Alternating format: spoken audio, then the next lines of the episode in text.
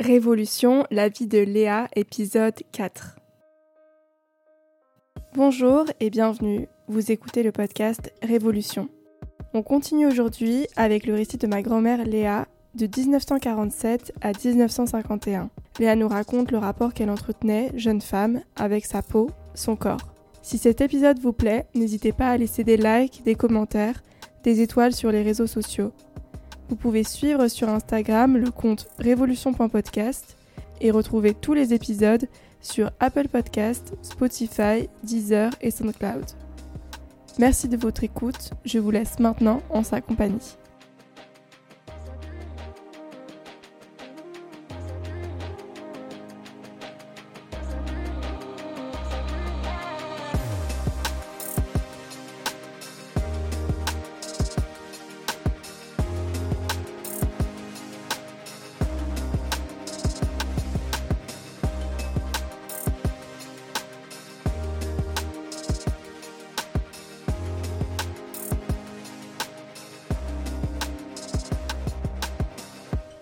Jusqu'à 1948, où, par l'intermédiaire de ma maman, qui avait une collègue qui connaissait une euh, esthéticienne qui s'occupait beaucoup des personnes qui avaient des ennuis d'acné, que j'ai pu contacter en 1948 seulement.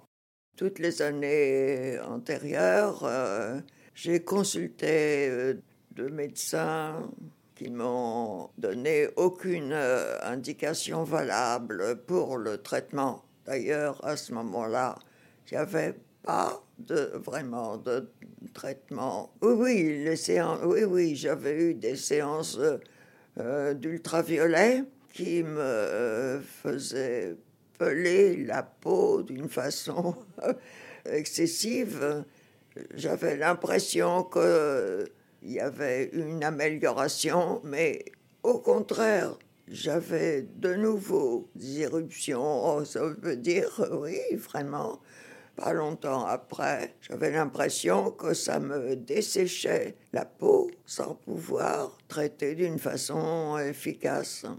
Voilà. Donc, cette histoire d'acné, j'en parle beaucoup parce que j'avais l'impression que ça, que c'était un handicap pour, euh, pour mes, années d'abord d'adolescence et, puis euh, qui m'empêchait de mener d'un côté la vie, la vie que je voulais, que ça avait beaucoup d'importance pour euh, quand je sortais vis-à-vis de mes amis, vis-à-vis de... J'avais un médecin qui m'avait dit, euh, ça se passera quand vous vous marierez. Alors, je me disais, ben, je serai en âge de me marier, je pourrais pas parce qu'avec lui, enfin, je, dans ma vie de jeune, après la guerre, je me disais, c'est le moment où je vais, euh, je vais faire un tas de choses. Je vais essayer de. Je voulais voyager un peu. Je voulais, voulais sortir un, petit peu. Je voulais. Euh, enfin, je. Voilà. Voilà. Et, puis, et puis, dans ma vie professionnelle aussi. Hein, euh, en 1947, j'avais été à un mariage d'une amie et là, euh, j'avais rencontré un garçon qui me plaisait bien. Mais euh, c'était, comment dirais-je amourette? Voilà, oui, oui, ça n'a pas duré longtemps d'ailleurs. Et puis, alors là, je me suis dit, ben voilà, mon acné a dû jouer. je sais pas. Enfin, j'avais l'impression que j'étais vraiment ça avait beaucoup d'importance, voilà, vis-à-vis des gens que je rencontrais, même un peu dans ma famille. Euh, je voyais des, des, jeunes qui avaient une peau magnifique. C'était, ça devenait une obsession. absolument une obsession. Alors, j'ai parlé tout à l'heure de 1947. Et c'est là que j'ai été embauchée pour les soins à l'usine Alstom à Saint-Ouen. L'usine Alstom à Saint-Ouen, ils avaient besoin euh, d'une infirmière. Oui, il y avait deux infirmières qui se relayaient du matin jusqu'au soir et ils avaient besoin de quelqu'un euh, pour aider, pour euh, ou pour remplacer quand il y avait une absence voilà de l'été 1947 dont je me souviens très bien parce que c'est l'année où il a fait une chaleur. L'année 47 et on s'en souvient très bien parce que l'été a duré de fin du mois d'avril presque jusqu'à septembre avec euh, des températures euh, qu'on a vues ces dernières années, c'est-à-dire 40 euh, degrés à Paris.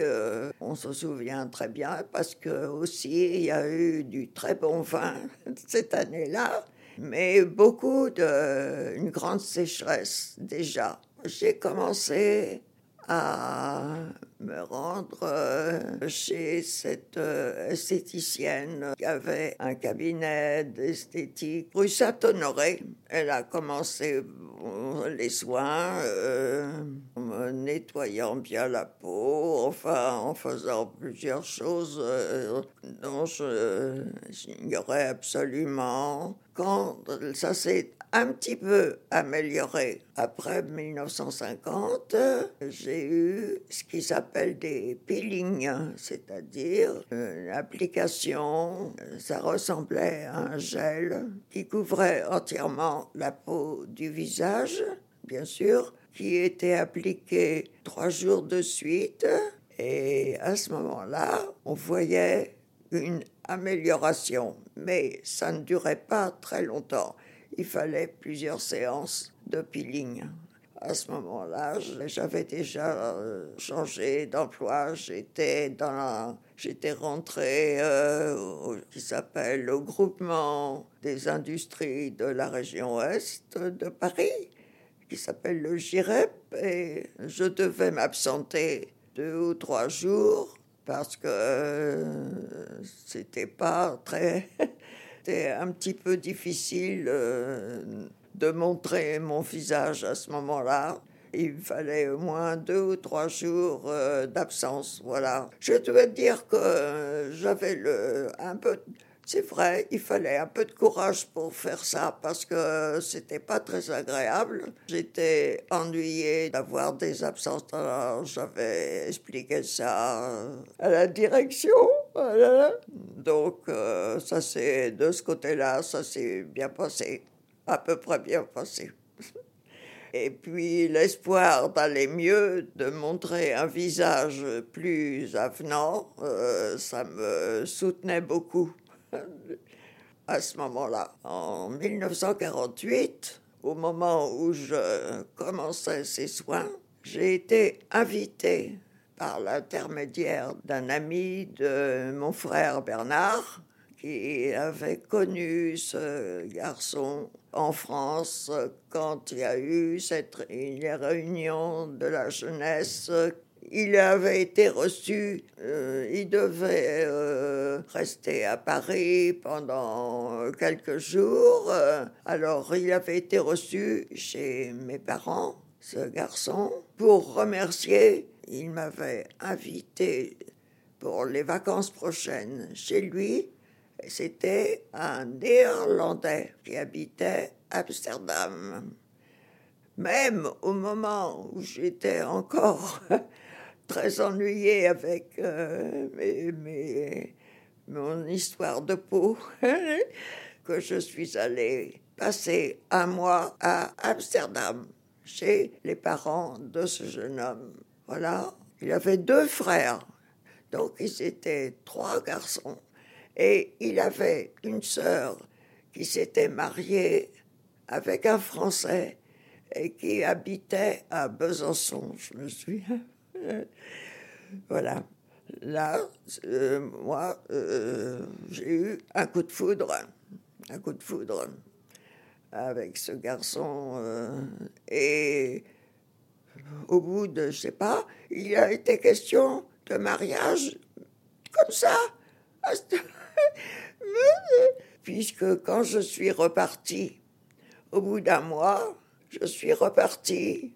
Je me souviens, il m'avait donné une photo de lui et euh, un, dictionnaire pour apprendre le néerlandais. Ça ne devait pas être une chose facile d'apprendre euh, le, néerlandais. hein. C'était l'enthousiasme.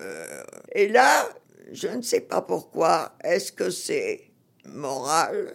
Après un séjour euh, euh, dans le, je sais plus où, dans le sud de la France, avec une, une amie, je me souviens, et j'étais, comme j'étais bronzée, ça se voyait moins. Bon, j'étais presque belle. hein. enfin, j'étais, oui. ah, oui. Bon, euh, au bout d'un mois, je suis repartie comme ça. De, je suis rentrée euh, en annonçant que- qu'il y avait beaucoup de choses à mettre à discuter, mais, mais euh, l'enthousiasme des deux côtés, hein, des deux côtés. Voilà, on s'est écrit euh, comme ça pendant oh, à peine euh, deux mois, deux mois. Et puis petit à petit, je sentais que c'était moins enthousiaste et qu'il avait discuté avec son père parce que sa mère, euh, non, euh, ça n'allait pas très bien euh, vis-à-vis euh, les relations mère-fils. Il m'avait expliqué ça. Une fois, il m'avait dit, je ne sais pas pourquoi mon père euh, a épousé ma mère. Enfin, je sais plus. Enfin, bon, ça n'allait pas très bien de ce côté-là. Et puis, un jour, euh, je reçois une lettre euh, en disant qu'il avait encore quatre ans d'études à faire. Il était, il avait 22 ans. Et moi, 26.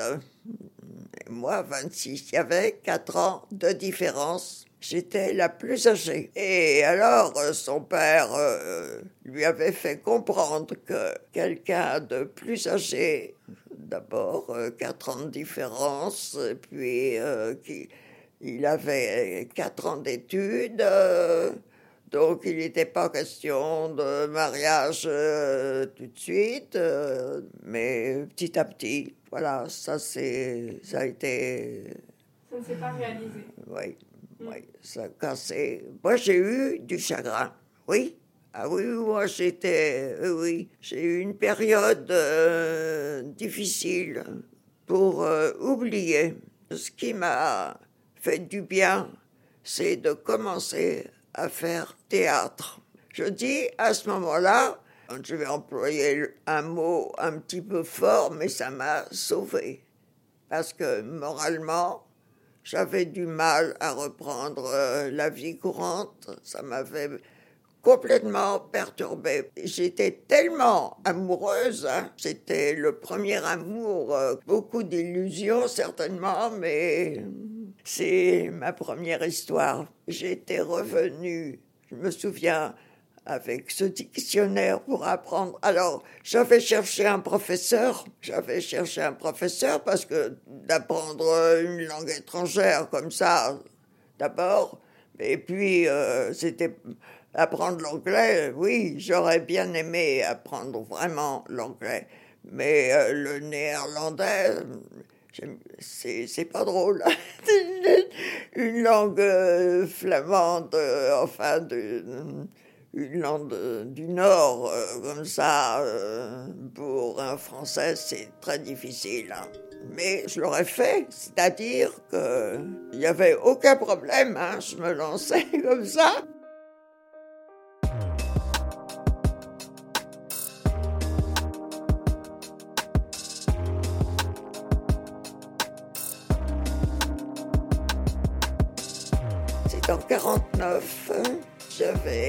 Une amie qui était une ancienne élève aussi de l'école primaire euh, où j'étais allée avant d'entrer à Octave Gréard. Elle faisait partie d'une petite euh, troupe qui s'était euh, formée avec une ancienne amicale. Là, j'ai commencé à faire du théâtre, euh, bon, théâtre amateur, bien sûr.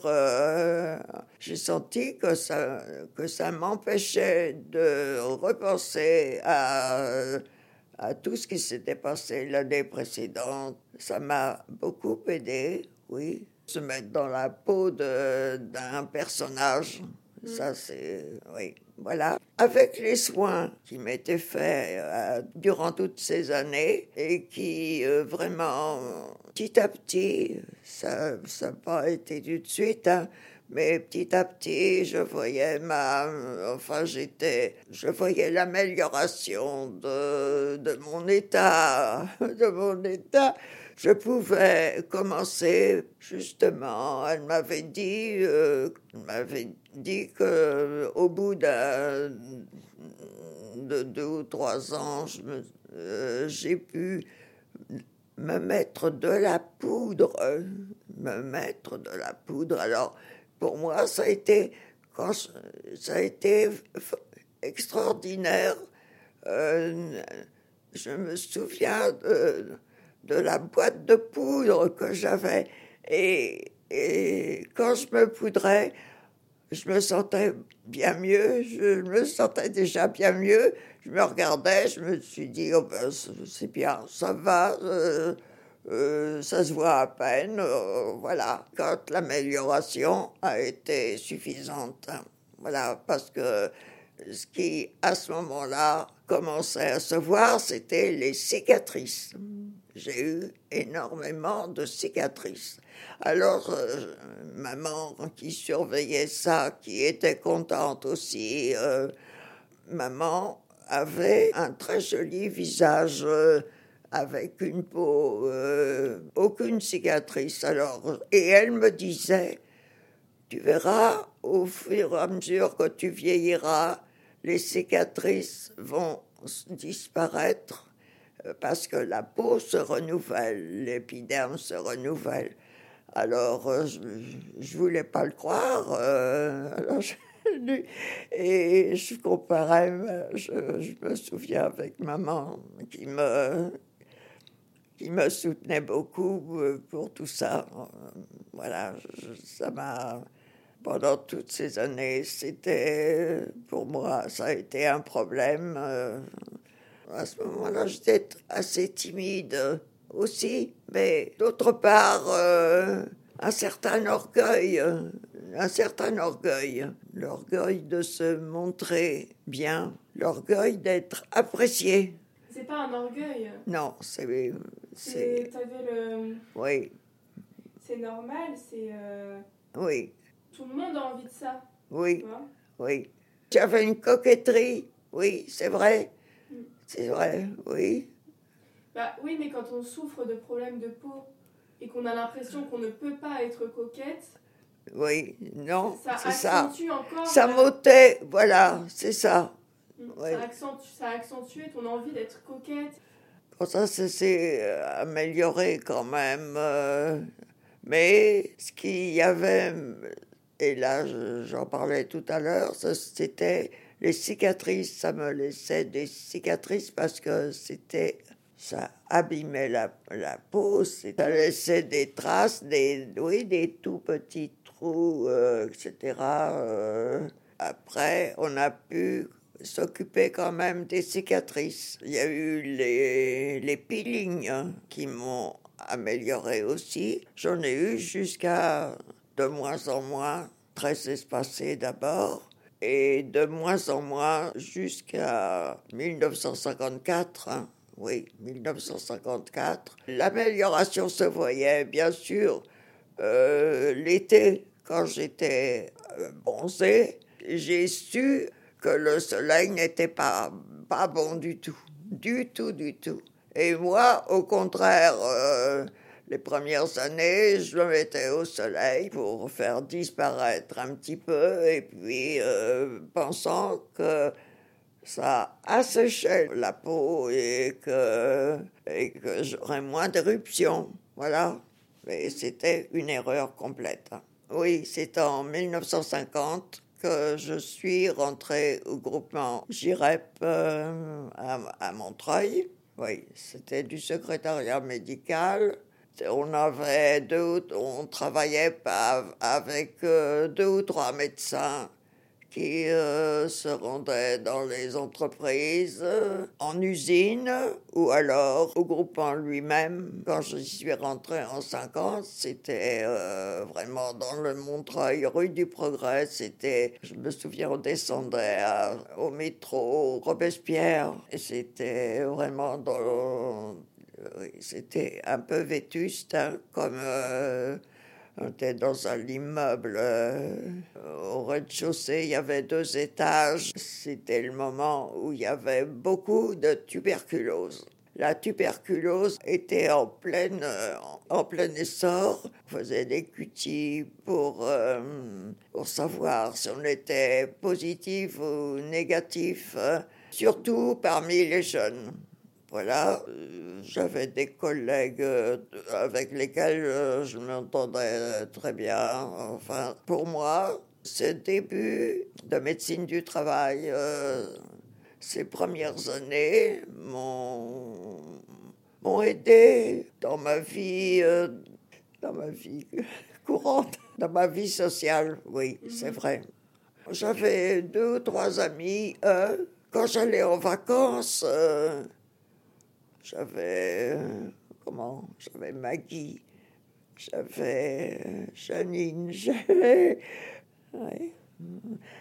Non. Des relations. Des relations. Euh, avec, les, avec des garçons, non. Non, non. J'ai pas eu de. Non, non. Non, vraiment pas. Non. J'étais occupé par euh, le travail, par euh, les séances de théâtre euh, aussi, les vacances que je préparais. Là, je suis un petit peu... J'ai voyagé un petit peu. Alors, j'avais un couple ami qui m'ont invité, je me souviens, en 1950 c'était euh, des gens du sud. Euh, de, il était euh, d'une famille à Saint-Jean-de-Luz et il avait épousé une femme, je dis pas du Nord, mais qui était bretonne, je crois. Enfin bref, c'était des très bons amis. Alors, ils étaient, ils vivaient à à Saint-Jean-de-Luz et quand euh, ils venaient à Paris où ils avaient des parents, on sortait ensemble, je me souviens. Alors c'était, je suis allée euh, pour la première fois dans les cabarets. ils m'ont emmené à, je sais plus à quel cabaret, où j'ai vu des femmes au sein nu. Ah oui, alors ça, ça m'avait un petit peu choqué. Euh, choqué, non Enfin, je trouve. je me souviens de, mes réactions à ce moment-là, quand je voyais des danseuses euh, au sein nu, là. Je sais plus où c'était. Oh là là. Bon, voilà. Euh, enfin, bref, avec eux, je me suis un petit peu. Euh, Amusée, tu t'es un peu. oui, libérée. On a été. Voilà, oui, peut-être. Et bien, euh, on a été dîner, euh, je me souviens, ils m'ont emmené dîner euh, où il y a la Reine Pédocle, là, ça ne dit rien, mais c'était un restaurant un peu chic, hein, un petit peu chic. Hein. Bon, enfin, ils m'ont sorti un peu dans le grand monde. Hein. Toutes ces années-là, mon moral allait mieux. J'étais euh, je sentais que ma peau s'améliorait, donc euh, quand euh, justement on jouait des pièces un petit peu, tu vois, euh, je dis pas euh, patronage, mais enfin, tu vois, des pièces gentilles, quoi, des petites, des pièces gentilles.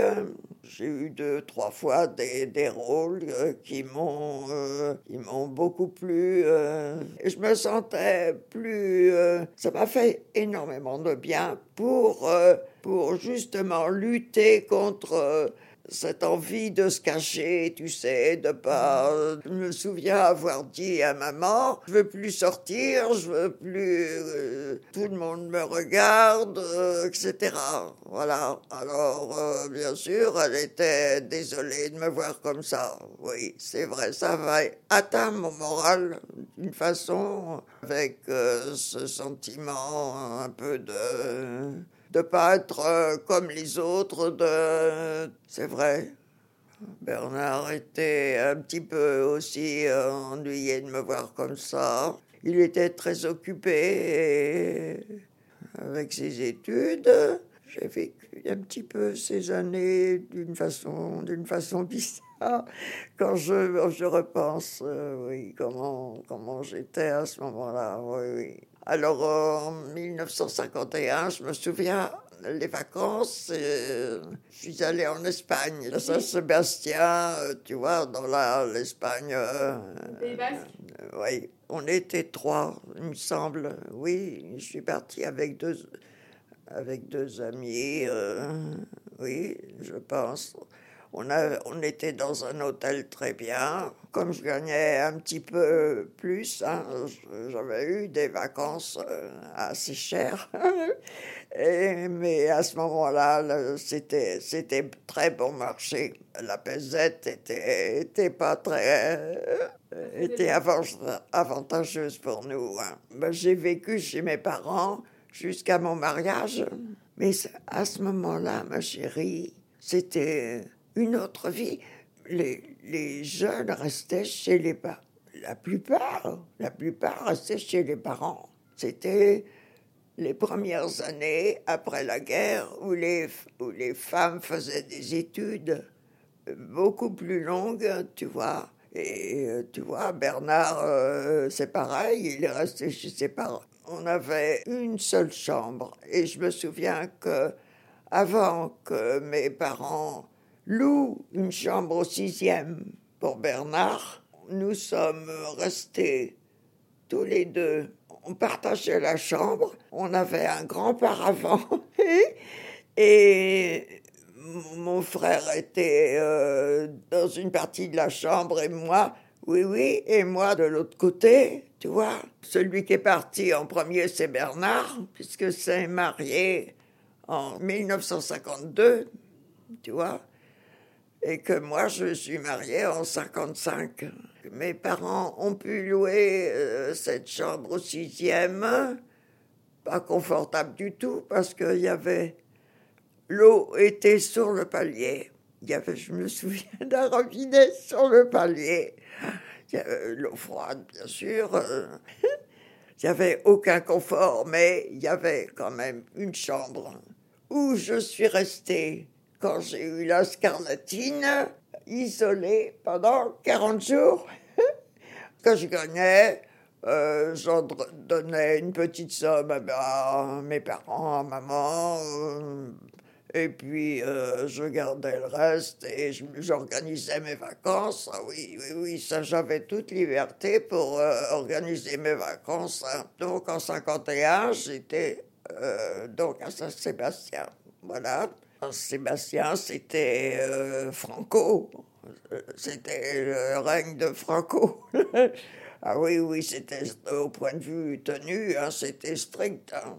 Alors on allait danser, on, on allait, oui, oui, il y avait un dancing qui était très bien. On était habillés à peu près sous, le genou. C'était Chanel, voilà. C'était le, oui, c'était les années Chanel, il me semble bien, puisque on était habillés euh, sous le genou. Alors, euh, on allait danser, je me souviens danser. Et puis, euh, en valsant, je me souviens, en valsant, bah, ma jupe, j'avais des, des, plis. Alors, ma jupe, euh, euh, on voyait peut-être mes genoux et, je sais pas, euh, ma combinaison que j'avais, enfin, je sais plus. Je me souviens qu'après une danse, il y a un, je dis pas un policier, mais quelqu'un qui surveillait un petit peu. ah oui, oui, oui, mais c'était. On ne peut pas se, tu vois, c'était pas en soirée, hein, c'était l'après-midi, c'était euh, une fin d'après-midi. Et je pense que ça que ça fonctionnait pas le soir, je crois, je, crois. Hein, un gardien, je sais plus comment comment appeler, s'est approché de moi. Il m'a dit, il m'a fait dire, Madame, attention à votre jupe. Alors j'étais surprise, j'étais comme ça. Et faut pas tourner trop vite. Faut pas tourner. Et la plage, alors j'avais un deux pièces. Pas le bikini, non, c'était vraiment le deux pièces, très bien, poitrine bien couverte. Bon, on voyait, on voyait au-dessus du nombril, et là, tu vois, juste la partie. Et que je te l'ai dit, j'avais eu une amende de 10 pesettes parce que ça là c'était la police. Hein. Un policier m'a dit c'est défendu les deux pièces, oui.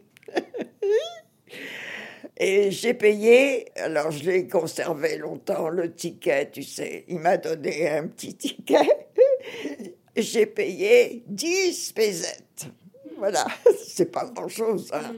mais c'était défendu d'avoir un deux pièces. On devait avoir le maillot entier. Voilà. Alors ça, c'est des souvenirs impérissables. Euh, on a passé des très bonnes vacances à toutes les trois. On s'est bien amusé. Euh. Ah oui, alors de Saint-Sébastien, où nous sommes restés, euh, je sais plus, un peu plus de 15 jours, j'ai pris un petit avion. C'était la première fois que je prenais l'avion tout petit avion. ah, j'étais contente, oui, j'étais un peu fière d'avoir pris l'avion.